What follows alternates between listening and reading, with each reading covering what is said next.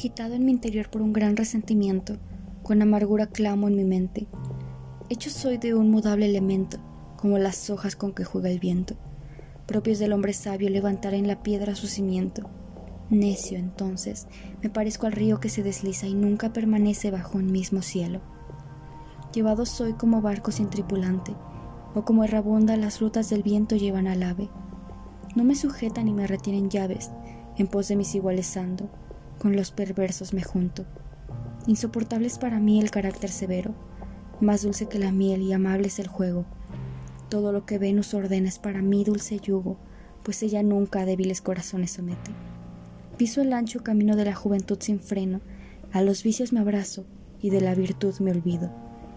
Ávido de gozar más que de salvación, muero en el alma por cuidar la piel que me recubre.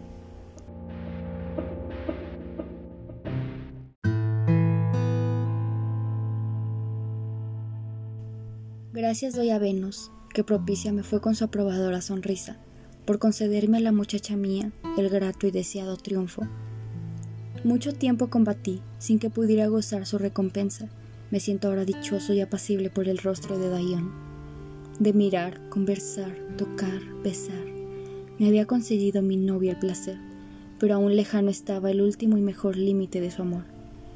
Y de no transponerlo, todas las otras cosas, las que antes me diera, origen de mi sufrimiento fueran. A la meta me acerqué, pero con tierno llanto, oh mía, me turbaba. Dudaba aún en desatar los virginales cerrojos de su pudor. Llora y bebo sus lágrimas, dulcísimas, y cuanto más así me embriago, más la pasión me consume. Pero mejor saben los besos cuando se prueban con lágrimas, y más las íntimas caricias al alma excitan. Por eso, cada vez más dominante y doloroso es el calor con que la llama me quema. Pero el dolor de ella se sale con fuertes sollozos sin que mis ruegos lo aplaquen. Súplicas añado a súplicas y más besos a los besos. Pero ella más llanto a su llanto y más discusión a la riña. Me mira ahora con ojos rivales y ya suplicantes. Ahora en la pelea se ensaña, ahora súplica. Y mientras más suavemente pido, más sorda mis ruegos se queda. En exceso audaz, a la fuerza recurro. Ella encaja las agudas uñas, arranca cabellos, valiente me rechaza con fuerza y se dobla y las rodillas cruza para que la puerta del pudor no sea abierta. Pero al final avanzo en la lucha, solo decidido al triunfo.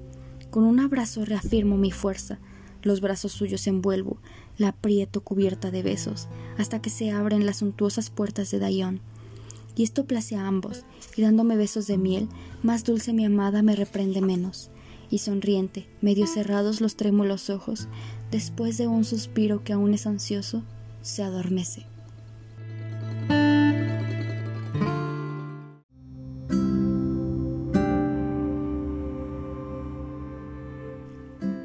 Todo el sol tempera, sutil y puro, al mundo renovado se revela el rostro de abril a los amores se entrega el alma dueña y alegre impera el Dios que es niño. Cuánta novedad de las cosas en la primavera consagrada. El poder de la estación nos insta a alegrarnos. Su renovación ansiada te ofrece y en tu primavera es la fe y probidad que lo tuyo retengas. Ámame fielmente, mira mi fidelidad. Con toda el alma y con todo el pensamiento estoy contigo, aunque en la distancia ausente. Quien de otra manera ama, en vano en el destino rueda.